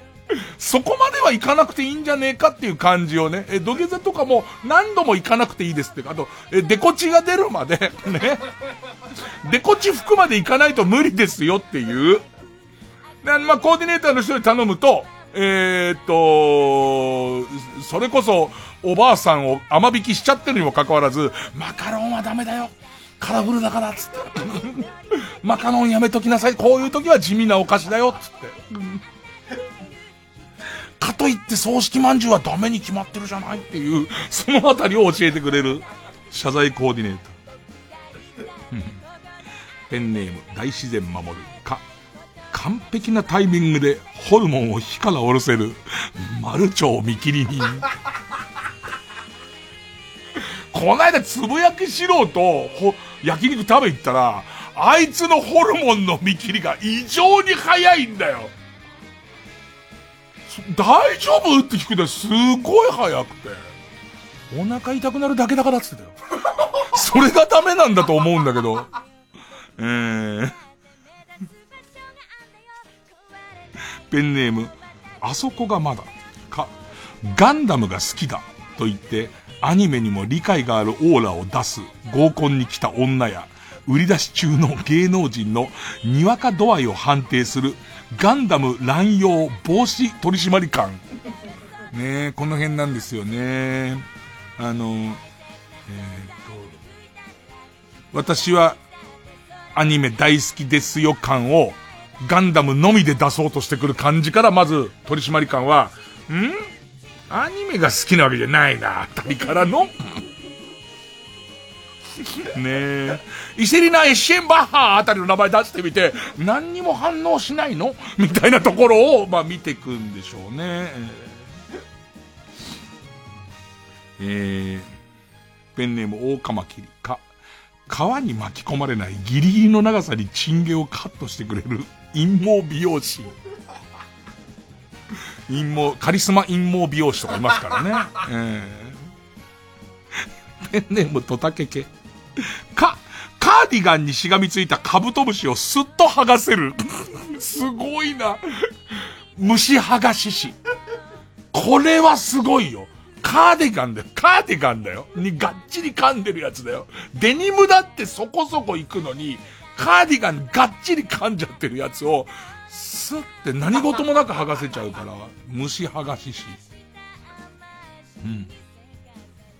えー、ペンネームじゃがやまりこか、唐橋由美がサンデーモーニングでマニアックなスポーツのルールを紹介するときに使うあれをって。どれぐらいの人が、月曜日のこの時間に起きてて、日曜日のあの時間に起きてる人にぶつけてってるやつだよね、これね。えー、金橋由美がサンデーモーニングでマニアックの、マニアックなスポーツのルールを紹介するときなどに使う、あれを作ることができる、雑フリップクリエイター。これが雑フリップクリエイターの一級取った後にみんなが取り始めるのが、NHK の試した合点で、えっ、ー、と、胃の中から分泌される何かを、すげえアナログなセットでアナログなセットで説明するやつ、なんかゴムボールを使った遺産みたいなやつを、ね。ここから遺産が出るんですよっていうのを作る、作るし、もう取りますからね。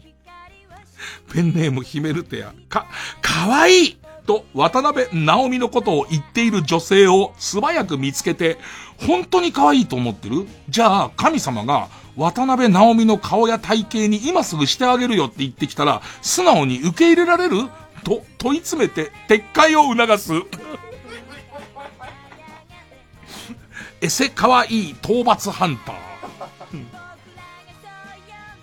本当ですよね、昔からね、しずちゃんかわいい、柳原かな子かわいいね、渡辺直美かわいい、かわいいっていう、いや、君にすげえ似てるもんねって言った時の、なんで喜ばないのっていう。すごい可愛いい。だってそっくりだもんねって時に、全然喜ばないっていうね。えー、ペンネーム釧路ダンディか、課金なしでのオンラインゲームの限界を極める、規制 e スポーツプレイヤー。でもどこに課金していいか分かんない言葉、今、今ドラクエ俺お土産にすげえ課金してますけどね。お土産だけはやたら課金してますけど。えー、ペンネームボールペン返してか。会社の同僚が捨てようとしていた菓子パンの空き袋のプレゼント応募シールを平気な顔でもらうことができるシールハンター。ゴミ箱のボスからね。ゴミ箱のボスの空き缶からボスのシールは取れますか？何がっていう。何がっていう。なんならそういうことに疎い友達が食べてる途中の、食べてる途中のランチパックから取れますからね。ご飯粒ついてるぐらいのトーンで。ちょっとなんかついてるよっていう感じの、で、スッて取れますからね。シールハンターですから。あ、大丈夫シールハンターの資格持ってるんでって言えばもう大丈夫。大丈夫ですからね。うん。いろんな資格あんだなウルトラマンキラ太郎。か。カッパの皿に、飛尺で適度に水を注いで、炎天下でも快適に過ごせるようにサポートするカッパヘルパーって。きな映画なんですか？一番好きな、もう今まで見た映画の中で一番素敵な映画なんですか？グーニーズと同じレベルのやつですよね。カッパヘルパー。カッパヘルパー。えー、ペンネーム。大自然守る。か。学校の天井、学校の体育館の天井にバレーボールを挟んだり、定期的に校庭に犬を放したりする、学校あるあるコーディネーター。校あるあるはこの人たちが作ってるからね。そうじゃないとこれだけ多様化してるのにもかかわらず、あのー、大学生になった時に小学校の時のあるあるなんて会うわけがないんですから。コーディネーターを文部省が派遣してますから。ああ、そろそろだななんつって。ね。そろそろプールの水を緑にしなきゃなんつって、その辺の液を入れたりしますからね。えー、ペンネームシグ、か、感情奉行にお任せあれのモノマネが、もはや本物以上にうまい。簿記一級。簿記一級はそれじゃもらえないよ。ごめんごめん、簿記一級はそれじゃもらえないと思うよ、俺は。ねえー、ペンネーム鍋定食か。鑑定団の出張コーナーで自己評価額1000万円が一点鑑定額3000円になって急に膝が言うことが聞かなくなるほど落ち込んでいる素人を程よくいじることができる。松尾番内検定一級。大変なんだろう。やったことあんだから。出張鑑定の司会だったんだから。もう無理ですっていう。本当に鳥取かなんかで、なんかその地域で、その人代々偉いんだよね。代々偉いのは、その徳川なんとかからもらった、なんかその、えっ、ー、と、蒔絵の入った漆のなんかみたいのがあるから、あるのは根拠の一つになってんだけど、それがさ、その、えー、近所の人全員見てる出張鑑定大会でさ、2000円ってなってる時の何かダメなことが起こってる感じ？何か代々ダメなことが起こってる感じっていうのが、すごいなって思うから、話しかけらんないから。残念としか言えないよ。残念って、もしくは無念としか言いようがないよ。えー、ペンネーム BJ サトルか、彼氏から別れだ、別れ話を切り出されたら、死なない程度にインパクトのある手首の切り方ができる、プロリストカッターそうなんですよ。プロリストカッターのすごいのは絶対死なないっていうところを見極めてますから。絶対死なないけどこれぐらい血が出るっていうところと、ここを押すと止まるみたいなのも全部分かってないと、もうその、もうプロなんだから、こっちは。ねえ。え、ペンネーム直吉き。今日もハローワークに行かなかったことを宇宙規模で全肯定できる。現実逃避2級。宇宙、宇宙の話していかなくて正解っていう結論できますからね。ペンネーム白イルカ、木。虚婚になるサプリメントの広告で自分の弾痕写真をビフォーとして提供する。ソチン氏。ソチン氏。ソチン氏だからね。関東方形だからね、その上ね。だからその、おちんちんの方形シスとかの時にも使えますから、ソチン氏だからね。だから、ソチン氏の方の、えっ、ー、と、カッコ関東とか、ソチン氏の章とか、いろんなやつありますから。えー、闇四角。ペンネームのこささ。き、北島三郎のモノマネをする際、どれぐらいマジックで鼻の穴を描くべきかを教える、サブちゃんメイクアップアーティスト。うん。見え500杯、き、鬼滅の刃が、いかに面白いかを、鬱陶しいぐらい熱く語る人に、でも、ジャイアント台風、ジャイアント馬場物語よりは面白くないでしょ？鬼滅の刃力道山に足にバーベルをくくりつけられたまま部屋に放置されて、蜂の巣を放し、放り込まれたりするような迫力あるシーンはないんでしょ？どう？言える。漫画マウンティング三段っていう。うーん。えっと、まあ僕で言うともう古い経験ですけど、品川庄司の品川くんから、えー、鋼の錬金術師をまだ読んでないなんて幸せだよっていう。あの喜び、あの喜びを今から味わえるんですからって言われた、あの感じです、漫画ママウンティング。ね、漫画マウンティング。ペンネーム BJ サトルキ。嫌いな上司が振る舞う手打ちそばを褒めたたえて、うまく脱サラさせて会社から追い出す。ジョブチェンジャーだって。すごいよね。もうこれ絶対、これはもう苦労と裸足ですよって話を延々と言い続けてうまく乗せていくっていう最後の決め手は多分東京の水だと、いくら部長の腕が良くてもこれ以上のお世話にはなりませんね、なんつって。しかも、そうだなーなんつってもうすでに調べてあるから、部長の奥さんの年老いた母が住んでる実家が富山だってこと調べてるから、富山あたりの水で打ったら、こら、化け物じみたうめえそばできんぞ、なんつって。あ、すいません、すいません、部長、なんつってるうちに。怖い この資格持ってる人怖いわ。うーん。えー、ペンネーム、鍋定食。き、旧矢口まり検定は現在のこじるり検定ですっていう。ワイプでの佇まいでしょ？ワイプでもた、の佇まいと、ね。えー、っと、一丁噛みしてくる感じ。いろんな趣味の世界に一丁噛みしてくる感じね。えー、ペンネーム大自然守る。大自然守る絶好調。く。愚痴に見せかけた自慢話をされたとき、自然な流れで話を得意分野に持っていき、いつの間にか自分の自慢話で制圧する。トーク合気道。トーク合気道ね。ゆっくり引き寄せてって、向こうの出してきた力でだよ。向こうの出してきたワードを利用して、自分のジャンルに持っていくっていうね。えー、ペンネーム、和歌山にお住まいの H さん。く、グラビアの袋閉じをチェーンソーで綺麗に開けられる、チェーンソー技能検定1級。すごいよね。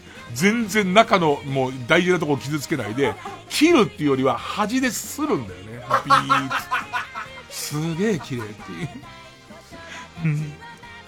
ペンネームボールペン返して、け、警察24時で、ガサ入れを食らった裏 DVD ダビング工場から押収されていく格安パソコンを一目見ただけでハード構成がわかる闇のパソコン鑑定士。ペンネーム、忘れ得ぬ花もん。け、芸能人の SNS に、おぎやはぎがあなたのことをラジオで馬鹿にしていましたよ。ダルビッシュが同じ服着てましたよ。などと、その人に関する情報を、勝手にお伝えしていく。ちくり人。いるよね何なんだよって思うけど、ねえ、伊集院がこう言ってました、みたいのを言う、言う人。ペンネームウルトラマンキダ太郎。け、兼用カップになみなみ注がれたおしっこの泡をうまく使って、テディベアや天使など、女子受けとインスタ映え間違いなしの絵を描く、お小水ラテアーティストラテ、ラテアートできるものは泡立っちゃうとすると、血糖値が結構来てる可能性がありますから、気をつけた方がいいですけどね。うん。ペンネーム金玉転がし、こ、言葉の本来の意味を SNS でわざわざいちいち指摘してくる暇言語指導員いるわ。いつの。いつの。もう、お駅名ね。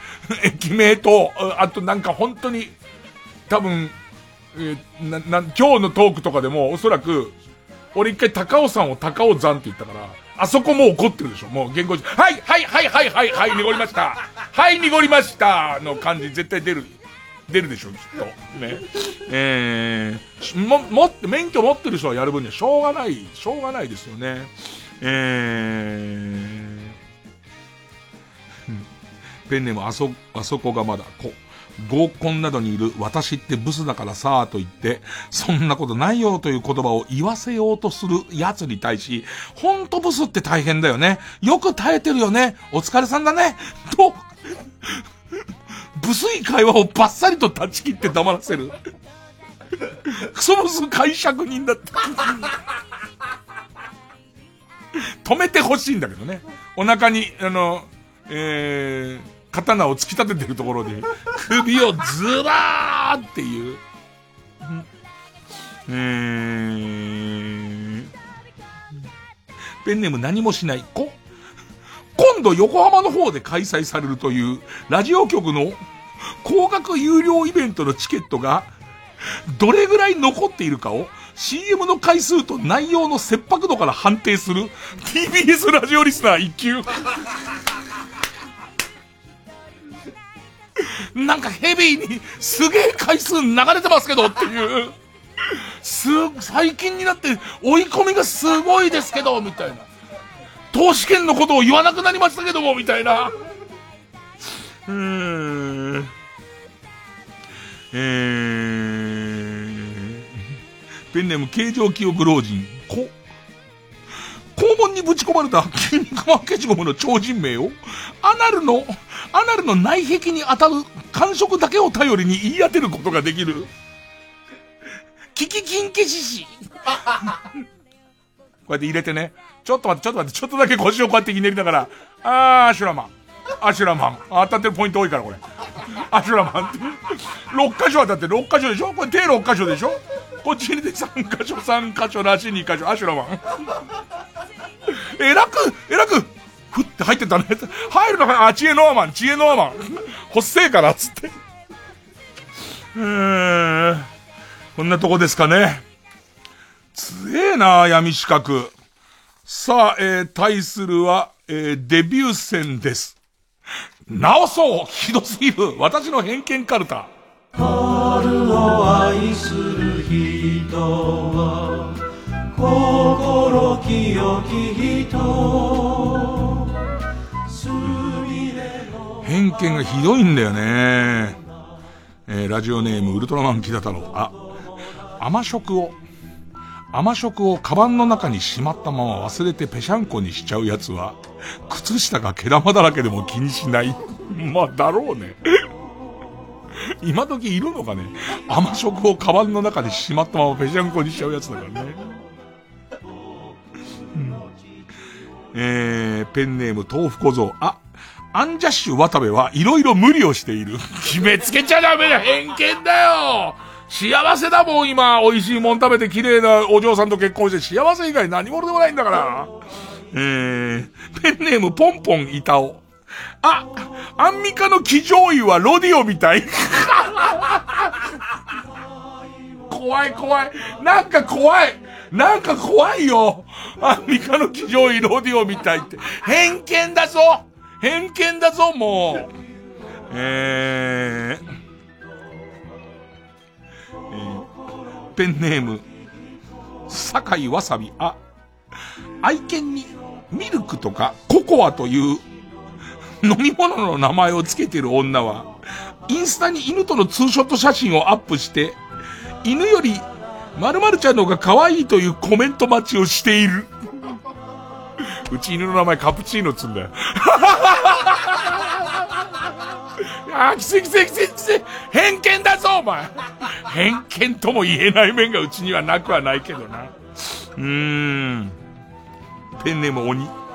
あ、足立理香の好きなアニメはアマゾンプライムで全部見れる。まあまあ、なんかね。なんかね、偏見だと思うよ。偏見だと思うよ。ね。絶対アマゾンプライムで見れないサブと1取り物帳とかも好きだと思うよ。おそらく。ね。ペンネームババーザ度胸三世。あ、アートだと言って、浜辺で真冬に流木を拾ってる人は、低収入のくせにすげえいい女を抱いてるなって。ちょっと面白いななんかね、流木と会話したりするんだよね、この人ね。流木の、ほ、掘ってほしいとか、か、な、なんだろう、こう立てかけてほしい方向みたいのは、流木が言ってっから。言ってて、で、もうそう言われてる声を聞いて置いてるから。それでいて、なんだかんだで、あのー、いい女を抱いてるのに、満足そうな顔しない。偏見だよ。えー、ペンネームロングスパート。あ、アイドルに、アイドルの握手会に行く男を馬鹿にする女は、血液クレンジングに通っている。なんとなくなんだよな。このなんとなく響く感じなんだよな。ペンネーム大自然守る。あ、浅田魔王はでっかいうんこが出ると写メを取ってお姉ちゃんに送る。これね、送ります。ペンネーム父は公務員。あ、兄貴と呼ばれてお、喜ぶ男は、汚ねえイーガールみたいな女を連れて歩く、歩くし、家電が壊れるとすぐ蹴るな。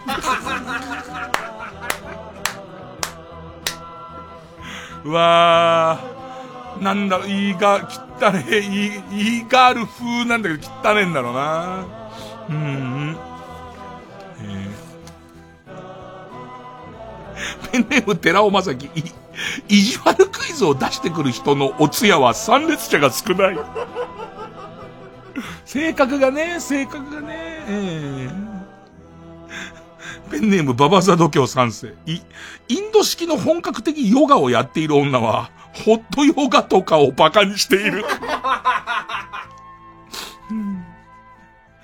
玉つぶし、い、インドに自分探しに行くっていうやつの9割は行かない。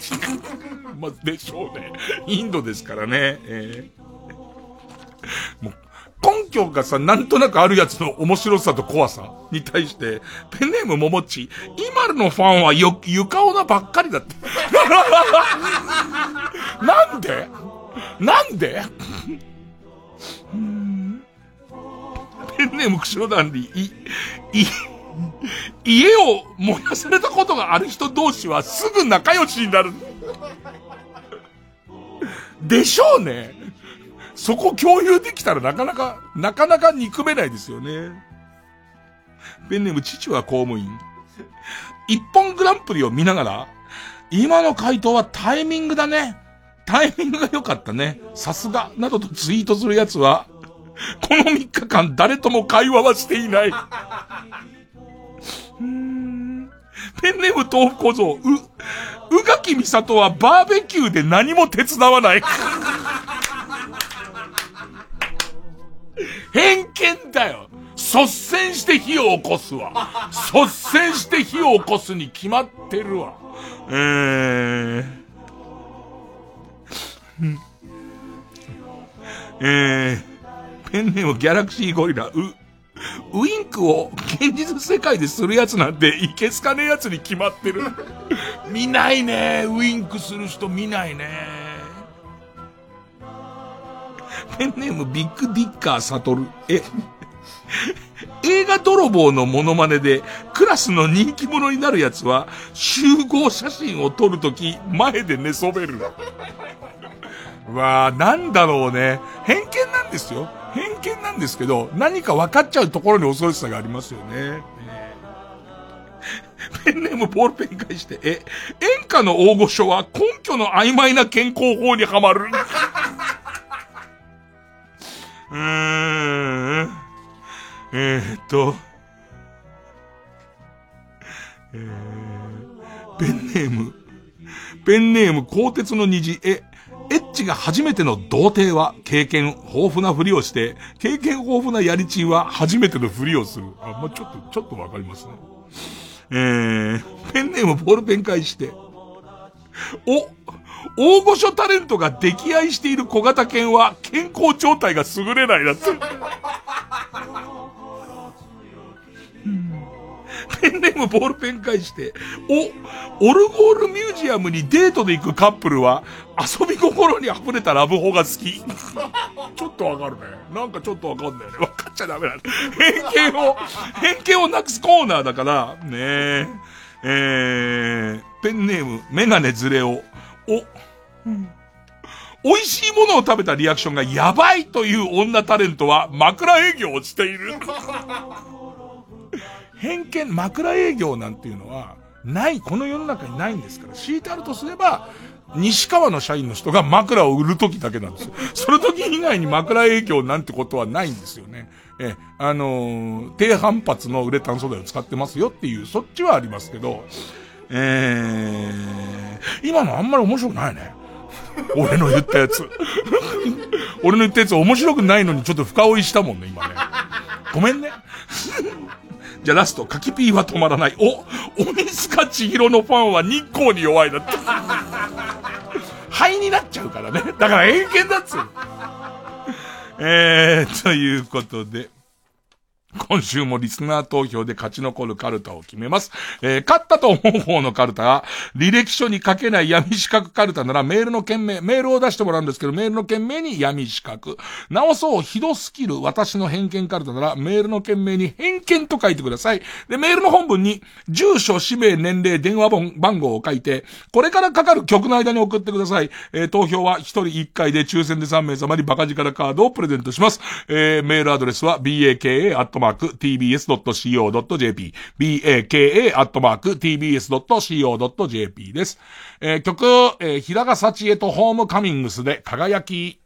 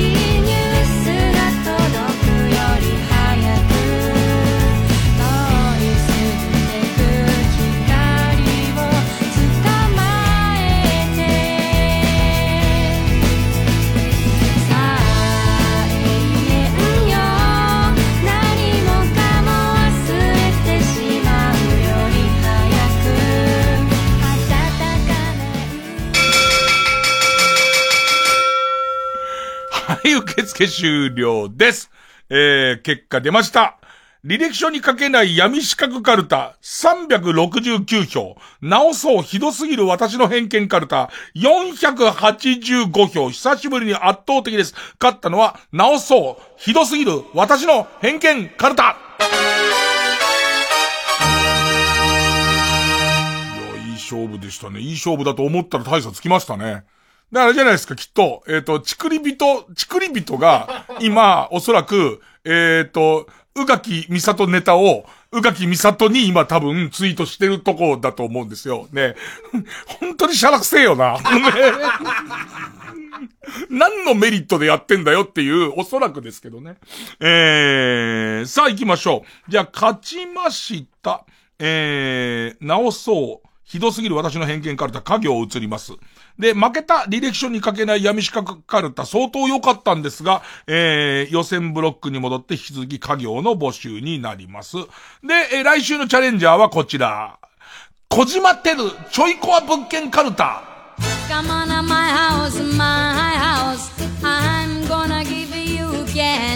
Yeah.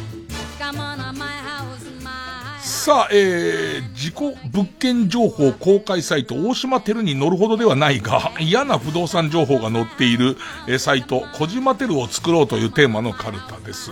えー、例題です。えー、ペンネーム、チンポ向けなくていいから君に振り向いてほしい。えー、あ、アジアの純真を歌っていると、隣の部屋の住人が壁をパンチしてくる。その振り付けは、渚にまとわる、まつわるエトセトラですよと注意しても聞いてくれない。お前の問題もあるよ。お前の問題、隣の人の方が怖えな、この物件って思ってると思いますよ。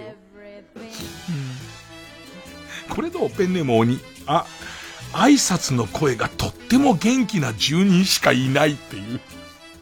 嫌じゃね？起きて。おはようございますこんにちは すげえ嫌だな。ちょいコア物件だな。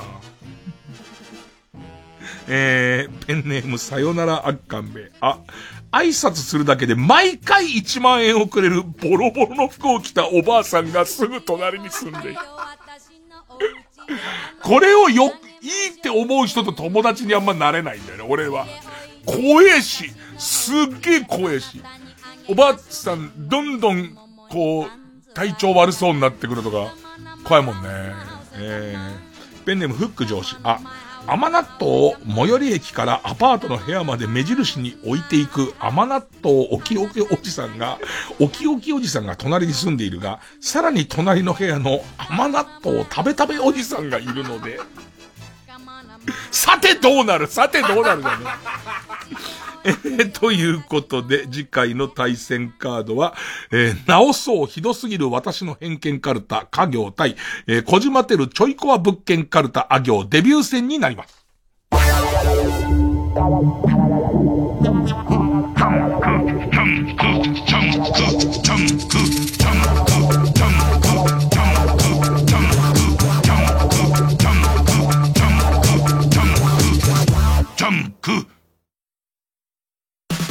ライムスター歌丸です。プレイステーションプレゼンツマイゲームマイライフ。2月6日のゲストは先週に引き続き俳優の楓康介さん。舞台版信長の野望で主演織田信長を演じた楓さん。役作りのためゲームの信長の野望をプレイするも、桶狭間の戦いではまさかの大敗。とにかく生きながられることに必死な織田軍に。詳しくは木曜夜9時から。TBS ラジオ公演 World Art Tokyo Satellites 日本最大級のアート見本市アートフェア東京とともに六本木、丸の内、羽田空港、池袋、上野で3月16日から開催。世界の現代アートを体感してください。詳しくはアートフェア東京で検索。毎週金曜夜12時からのマイナビラフターナイトでは今注目の若手芸人を紹介しています。おならのことについて触れないでいてくれてありがとう。イマジンオーダーピー。ポーシェケダメマイナビラフターナイトは毎週金曜夜12時から。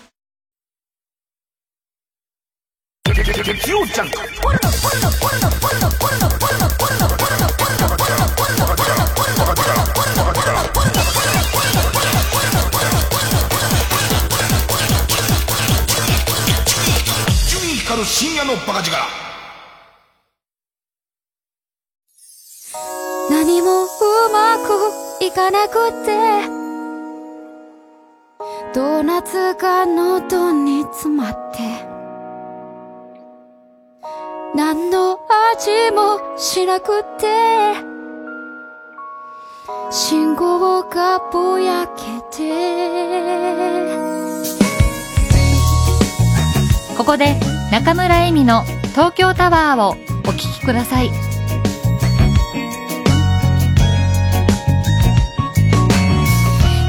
ネガティブの地雷を踏んで難なく消えてくハッピー。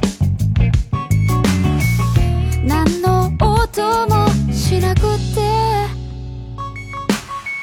明日がぼや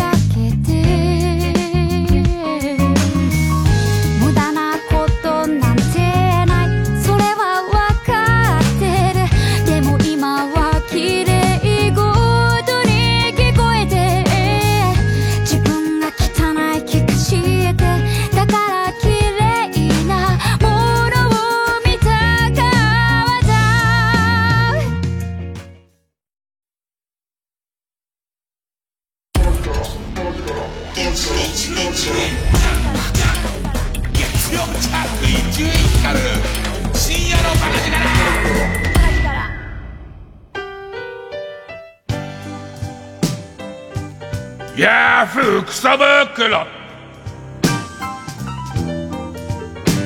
さあ、えー、クソみてえな質問はこちらにどうぞのヤフークソ袋です。最近、なんか新しい人がいっぱいネタ書いてくれるようになってるので、一個だけでも、あの、読ませていただこうということで。えー、じゃあこちら。ラジオネーム、吉田粘土さん。目をつぶって、想像してください。あなたは、今、タモリさんに、訓にをされています。タモリさんの激しい舌遣いに、思わず、絶頂を迎えたあなた。ふと、タモリさんの方を向いて見てみると、なぜか、あなたの想像の中のタモリさんは、スーツを着ていませんか？普通、ベッドインをして、この段階まで行ったら、全裸か半裸だと思うのですが、想像の中のタモリさんは、きっちりとスーツを着こなしている。これが人間の想像力の限界なのでしょうか。俺は今、ちゃんと素直に想像したリスナーが好き。ああ、本当だっつって、背広を着てよって思った。ね。えー、人が好きですよね。そしてそれがね、人間の想像力の限界なんです。ね えー、やっぱ新しい人がここまでのもん書いてくれると燃えるね。えー、ヤフークソ袋まだまだお待ちしております。月曜ジャンク、伊集院光る深夜の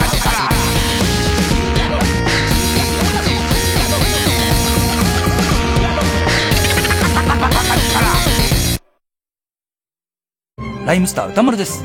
この度、日本で唯一の国立映画専門機関、国立映画アーカイブの音声ガイドを担当させていただくことになりました。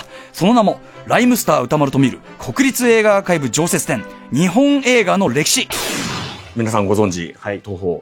もともとこの会社は、あの、陶器技術の録音のための会社だったんですね。その会社が技術を使うためには、うちの会社で映画作るしかないというところからスタートしたんです。あ、そういう順番なんですか。はいへえ、面白い。1936年の日本映画監督協会、もう日本映画史の当時代表する監督たちが、軒並み集まっているというのが大事ですね。うわ、もう、これ、神々の集いですね、これね。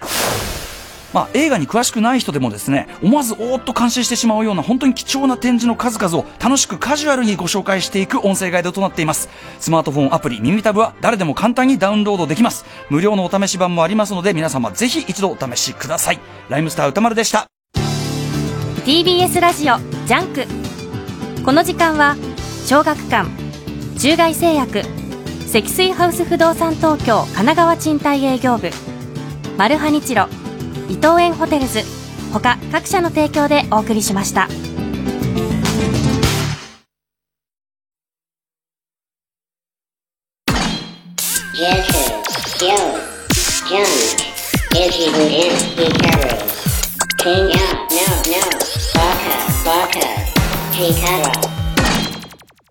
なんだかんだで最近映画ばっか見てんなんだから、スター、スターウォーズの寸止めそろそろやめないと、もうスターウォーズ見れなくなるから。そうだよね。ラスト、ラストレターまでは行きそうだなその後あれいつからかな？え、ダーウィンが来た劇場版。ダーウィンが来たの劇場版ってあって、あの NHK のダーウィンが来たの、えっ、と、がもう、あの CG 力とかを使って映画作るんだけど、なんか今回恐竜なんだ。で、その恐竜の CG がすごいんだ。で、映画館でその予告編やってたんだけど、まあ、えーそのクオリティのめちゃめちゃ高い、多分 NHK の CG スタッフが、えー、120%の力で作ってるであろう、その恐竜は、その大画面でも、俺の見た、えースクリーン X で見た、えー大画面でも十分いいなって感じなんだけど、その予告編の作りがさ、作りの最後がさ、ナレーションやってる田辺誠一さんと、あと大塚ねねさんが二人ナレーションやってるのね。で、田辺誠一さんが、えっ、と、劇場でご覧くださいみたいなのをやってるのが、テレビ局の副調整室ってあるじゃん、モニターがいっぱいある。そこでこう撮ってる、ね、野面で撮ってるんだけど、そのカンペ丸読み感がすごいのね、視線から。だから、テレビ局でやってるから、いつものテレビのこの後見てね感でやってると思うのね。だけど、まさか劇場の大スクリーンで予告編の一部として流されてると思ってないのか、そのやる気のなさっつうか、すごいぞ。それを見てね。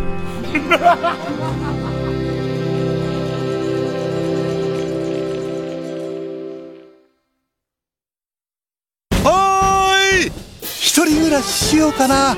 まだかな。でもしたいな。なんて考えているラジオの前のあなた。スーも見てみませんか。物件数ナンバーワンだから住みたい部屋。見つかっちゃったりして。初めての住まい探しはスーモで検索。リクルート。明治チョコレート効果プレゼンツ。石丸幹二純烈スペシャルライブ。ラジオエキスポで開催。石丸幹二さんと純烈のコラボレーションライブにぜひご参加くださいラジオエキスポ TBS ラジオ万博20202月10日11日パシフィコ横浜で開催 905TBS ラジオラジオエキスポ TBS ラジオ万博2020 2月10日11日パシフィコ横浜展示ホールで開催。チケット販売中です。3時です。